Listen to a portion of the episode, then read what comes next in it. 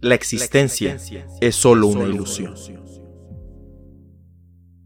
Bienvenidos. Su asiento está reservado en la butaca introvertida.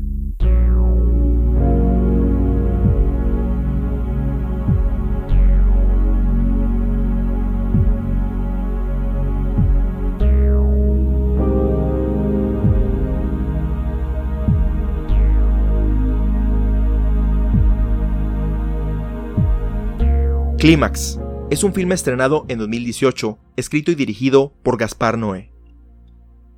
Estelarizado por Sofía Butela, Rumán Guillermic y Sujilia Yakub, cuenta la historia de un grupo de bailarines quienes se reúnen en un antiguo edificio con la intención de ensayar para una potencial puesta en escena, pero sus diferentes personalidades y sustancias alucinógenas se atravesarán en sus caminos, desviándose de sus metas artísticas. Uno de los elementos que más me llamó la atención del remake de Suspiria fue el uso del baile como elemento central de su trama, sobre todo comparado con la cinta original, ya que en esta ocasión se le daba un propósito, siendo la forma en la cual el aquelarre de brujas realizaban sus encantaciones y rituales.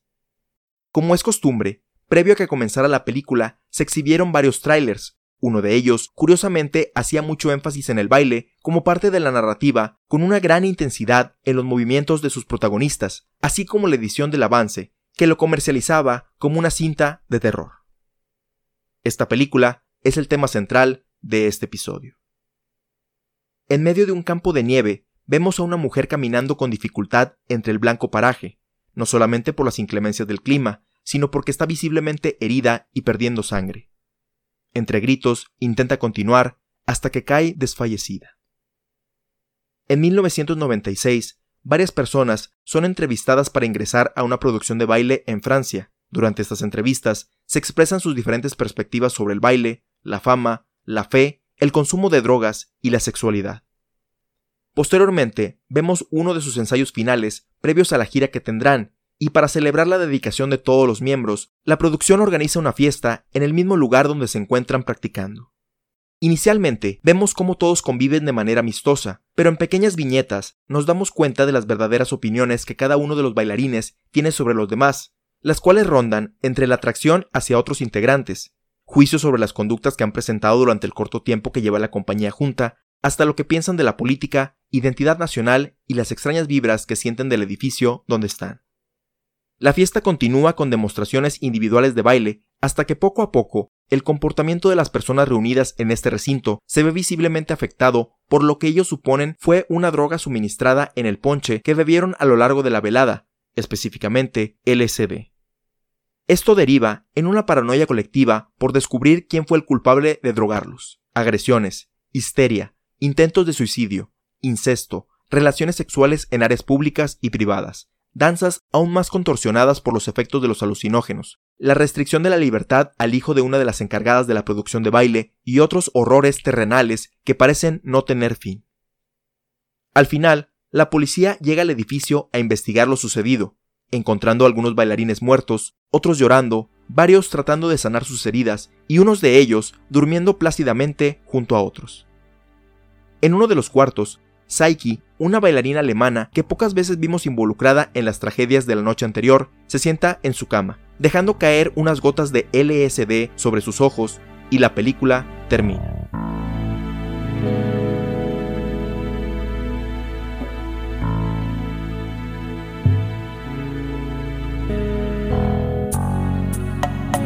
A pesar de su estructura poco convencional, Gracias a los títulos que separan las diferentes etapas de la cinta, podemos interpretar que uno de sus temas centrales consiste en representar las diferentes fases de la vida. El inicio es el nacimiento, el cual es un evento lleno de esperanza por el potencial que esta nueva vida trae no solamente al ser que acaba de llegar, sino también a todos los que la rodean. Esto se representa con las entrevistas iniciales, donde todos cuentan sus expectativas sobre la producción de baile, así como otros aspectos que ellos consideran como parte de su mundo ideal, y de igual forma otros elementos que no les agradan tanto. En esta parte, a todos se les ve contentos por el prospecto de empezar a vivir esta experiencia única. Podemos conectar más el tema del nacimiento considerando que todas estas entrevistas se nos muestran dentro de una pantalla, comparado a lo que sería una ecografía y, posteriormente, el baile inicial sería el acto de nacimiento que introduce a todos los personajes a la vida misma. En medio tenemos la representación de la existencia, la cual comprende gran parte del tiempo de la cinta, lo que se asemeja a la mayoría de la vida de una persona en la Tierra, donde nos divertimos, formamos conexiones con otras personas, a veces amistosas, a veces románticas, a veces no tan agradables y en ocasiones repulsivas, convirtiéndose en enemistades.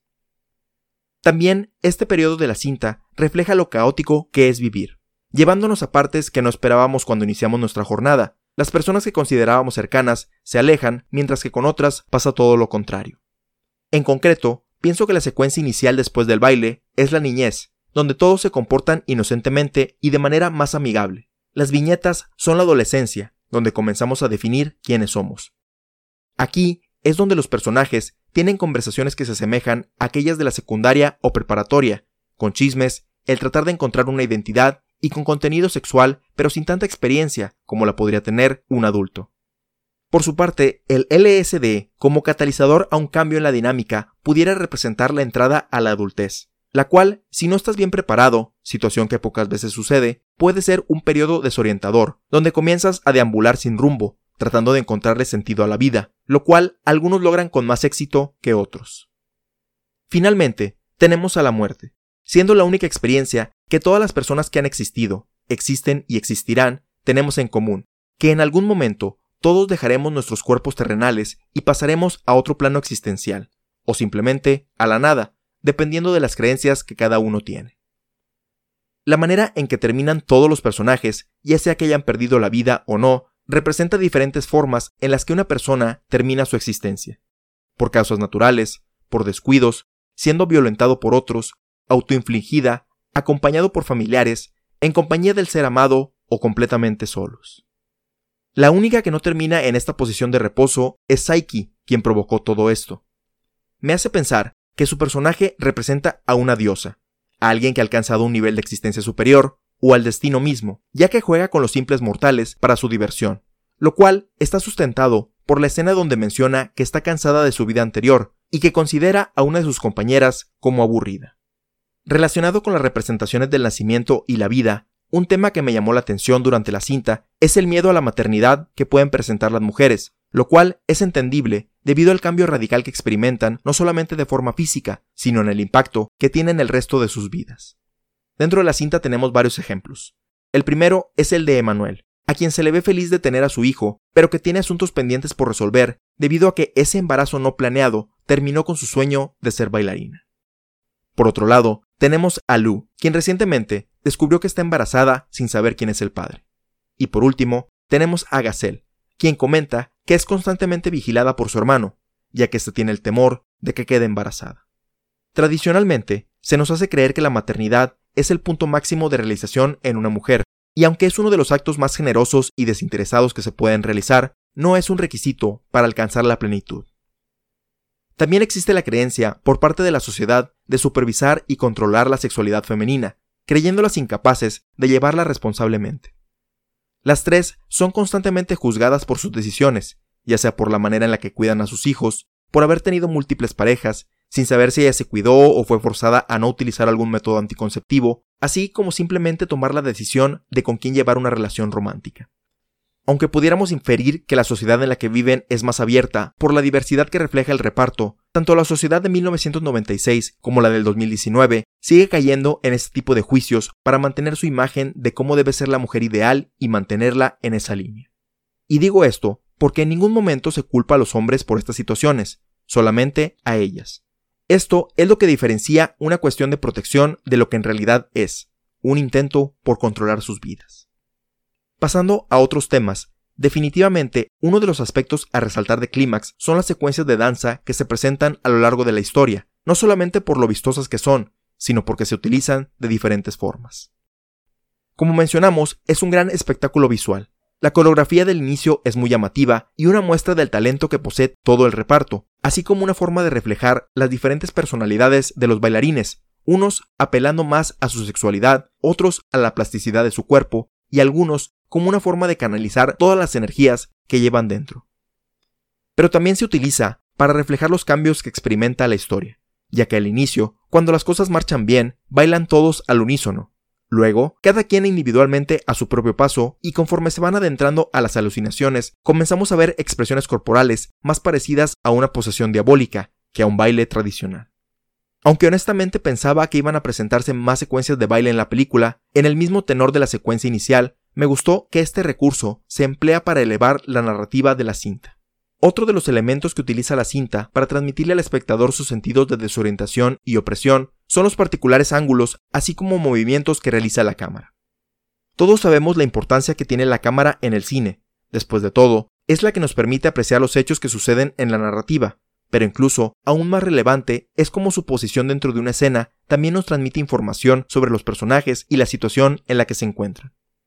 Para este episodio en particular hablaremos de los dos más notables en el filme Clímax, el plano holandés y la toma larga, también conocida como long take. El plano holandés, o ángulo inclinado, es, como su nombre lo indica, cuando el cinematógrafo inclina hacia uno de los lados la cámara para indicar que los personajes están atravesando una situación tensa, que los tiene desorientados o que su estado mental está al igual que la toma, fuera de balance. Aunque su nombre indique otra cosa, sus orígenes provienen del movimiento expresionista alemán, que se caracteriza no solamente porque sus tomas están desequilibradas, que se no solamente porque sus tomas están desequilibradas, sino que la geometría de sus edificios y naturaleza no posee ningún semblante de simetría. Ejemplos de este movimiento son las cintas El gabinete del Dr. Caligari, Nosferatu y Metrópolis. En Clímax, este plano de la cámara se utiliza para dividir la primera etapa de la trama de la segunda, ya que aunque al inicio se utiliza un estilo más libre que sigue a los personajes, en su mayoría la toma está bien nivelada incluso llegando a estar fija cuando se realizan las entrevistas iniciales, así como las conversaciones que suceden durante la fiesta. Pero justo en el momento que el LSD comienza a hacer efecto en los bailarines, la cámara comienza a inclinarse ligeramente, a volverse más inestable, al grado que cuando la situación escala a los niveles que vemos cerca del final, nos muestra que el mundo de esta producción de baile ha tomado un giro tan drástico que todo está de cabeza.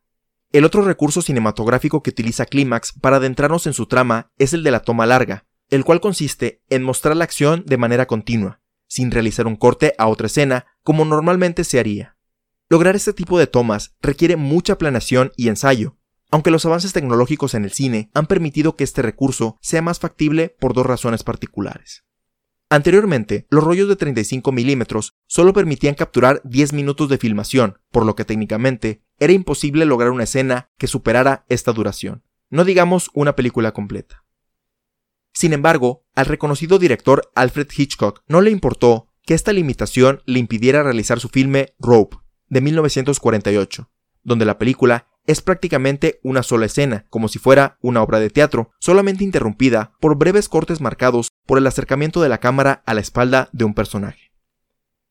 El otro beneficio de la era digital para las tomas largas es que los efectos especiales generados por computadora permiten hacer que los cortes que realizó Hitchcock fueran más invisibles, haciendo realmente parecer que la película fue filmada en una sola toma en tiempo real. El ejemplo más notable de esto en tiempos recientes es la cinta Birdman, o La inesperada virtud de la ignorancia, del director mexicano Alejandro González Iñárritu. Aunque Clímax no es ni pretende ser una película filmada completamente en una sola toma, tiene dos secuencias donde se emplea esta técnica, ambas durante la fiesta. Una cuando todos están sobrios, y la segunda en la pesadilla de LSD que comprende la mayor parte de la historia, teniendo una duración de 10 y un poco más de 40 minutos respectivamente. Como mencionamos, este recurso hecho de manera práctica o digital requiere mucho trabajo por parte de todos los involucrados, por lo que se debe utilizar preferentemente cuando de verdad beneficia a la cinta, y no solamente para mostrar lo hábil que es el cinematógrafo con la cámara. Afortunadamente, esto último no es el caso de Clímax, ya que las tomas largas no solamente nos muestran los hechos de la fiesta, sino que nos hacen parte de ella, como si realmente estuviéramos ahí observando y siguiendo a los personajes, acercándonos íntimamente a su situación, permitiéndonos conocerlos en sus momentos felices y trágicos e incrementando más la tensión que sentimos, comparado a como si se hubiera utilizado un método cinematográfico más tradicional. Hablando de los personajes, aunque desde un punto de vista comercial pudiera verse como algo negativo no tener actores conocidos en esta cinta, siento que es uno de los aspectos que más le benefician. Si bien Sofía Butela en los últimos años ha aparecido en producciones norteamericanas como Kingsman, Star Trek, Atomic Blonde y el remake de La momia, su presencia no siento que distraiga al espectador como si su papel hubiera sido interpretado por Scarlett Johansson, Emma Stone o Natalie Portman. Y no lo digo por demeritar la actuación de Butella o el resto de las mujeres mencionadas, sino que cuando vemos a alguien tan famoso en la pantalla, vemos más a la actriz interpretando un papel que al personaje dentro de la trama. El mejor ejemplo de este fenómeno es cuando tratas de describir la trama de una cinta a tus amistades o familiares y terminas mencionando el nombre de la actriz o actor en lugar de los nombres de los personajes. En Clímax, como no tenemos a alguna personalidad que nos ancle, combinado con la naturalidad de las actuaciones, aumenta nuestra suspensión de la incredulidad, borrando las líneas entre la realidad y la ficción, al darle más credibilidad a la narrativa. También, el hecho de no estar ligado a los requerimientos que impone Hollywood, ni expectativas de los tipos de personajes que se tienen en el cine comercial, permite mostrar el amplio espectro de la sexualidad humana, no solamente personas heterosexuales como estamos acostumbrados en el cine, siendo que estas expresiones de amor y atracción es parte de la vida actual en muchos países. Existieron varios momentos en que los efectos que está teniendo el LSD y otras drogas consumidas en la cinta se sienten como si fueran reales, ya que no se sienten exagerados como las producciones de Hollywood, donde se muestra más la forma en las que las personas creemos que funcionan las drogas con la intención de escandalizar que como realmente afectan a las personas que las consumen. En mi caso personal, no me ha tocado lidiar con personas bajo los efectos de drogas fuertes como las que se muestran en la cinta, pero gracias a fiestas de amigos y familiares he tenido que convivir con asistentes que abusan del consumo del alcohol, siendo uno de los aspectos que más me incomodan de estas interacciones lo impredecible que se vuelven las personas en estado etílico. Esta es una de las razones por las que raramente voy a un bar o discoteca, ya que la combinación del alcohol con los deseos impetuosos de divertirse que tienen las personas pueden detonar malentendidos y conflictos innecesarios. De hecho, la segunda parte de la cinta me recordó a una fiesta a la que asistí brevemente cuando estaba en la facultad, la cual era de un conocido de mis amistades, quien había organizado su cumpleaños en una quinta fuera de la ciudad. La propiedad tenía un gran terreno, donde las personas podían estacionar sus automóviles y en el centro había una casa de tamaño considerable, no tanto para considerarla una mansión, pero más grande que una residencia regular. Lo curioso del caso es que uno pensaría que la mayoría de los asistentes estaría pasando la velada en el interior de la misma, pero casi todos estaban afuera. Debido a que habíamos recorrido una distancia considerable para llegar a este evento, teníamos la necesidad de usar el sanitario. El festejado nos indicó que por cuestiones prácticas el baño estaba reservado para las mujeres, pero que podíamos utilizar el pasillo de servicio de la casa.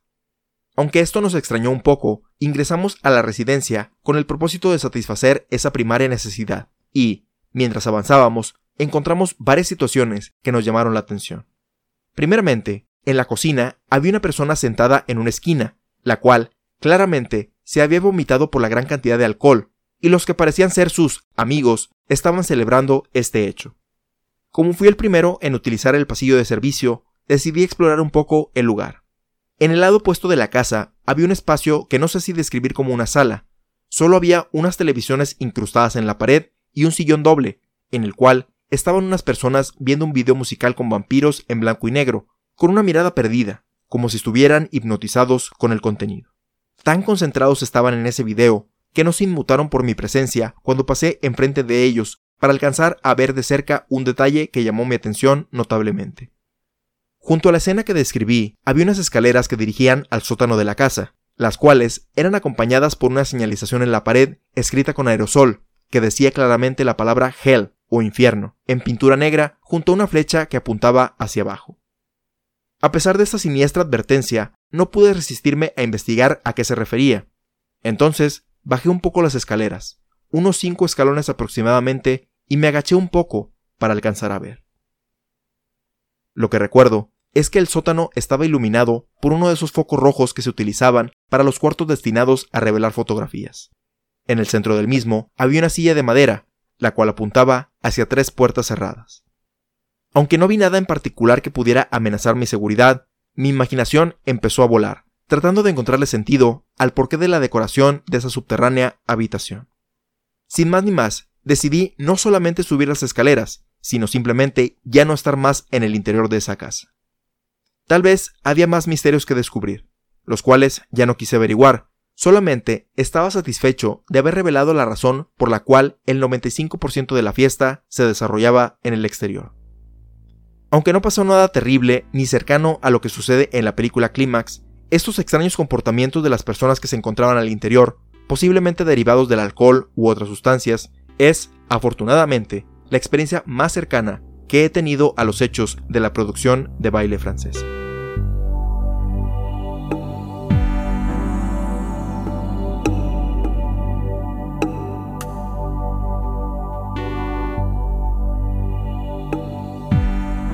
Aunque no tan abstracta como Enter the Boy, ni tampoco tan polémica como Irreversible, filmes previos del director Gaspar Noé, Clímax es una cinta que nos atrapa con la belleza de sus movimientos, para luego hacernos girar con un ritmo vertiginoso, que eventualmente no sabremos cuál es el inicio o final de la misma.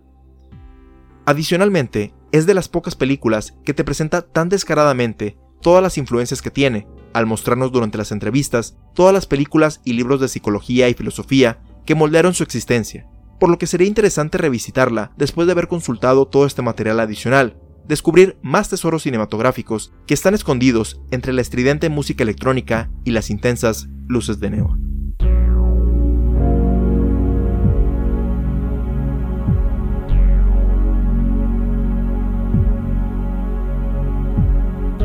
Te recordamos que puedes compartirnos tus opiniones, ideas, sugerencias y o comentarios sobre Clímax o cualquiera de nuestros episodios anteriores al correo contacto arroba Puedes escuchar todos los episodios en butacaintrovertida.com, Spotify, Apple Podcasts, Google Podcasts, Stitcher, Tuning, entre otros, así como tener notificaciones de cuando se publican suscribiéndote a nuestro RSS o en las redes sociales oficiales facebook.com diagonal introvertida e instagram.com diagonal introvertida. También puedes enviarnos un mensaje de audio para que sea incluido en uno de los próximos episodios de la butaca introvertida, ingresando desde tu celular o computadora a butacaintrovertida.com y haciendo clic en el botón que dice envíanos un mensaje de voz. Si quieres ayudar a impulsar este podcast, déjanos una reseña positiva en Apple Podcast y compártelo con tus amigos en redes sociales. Hemos llegado al final de este episodio. Te esperamos en la próxima función, donde ya tienes tu asiento reservado en la butaca introvertida.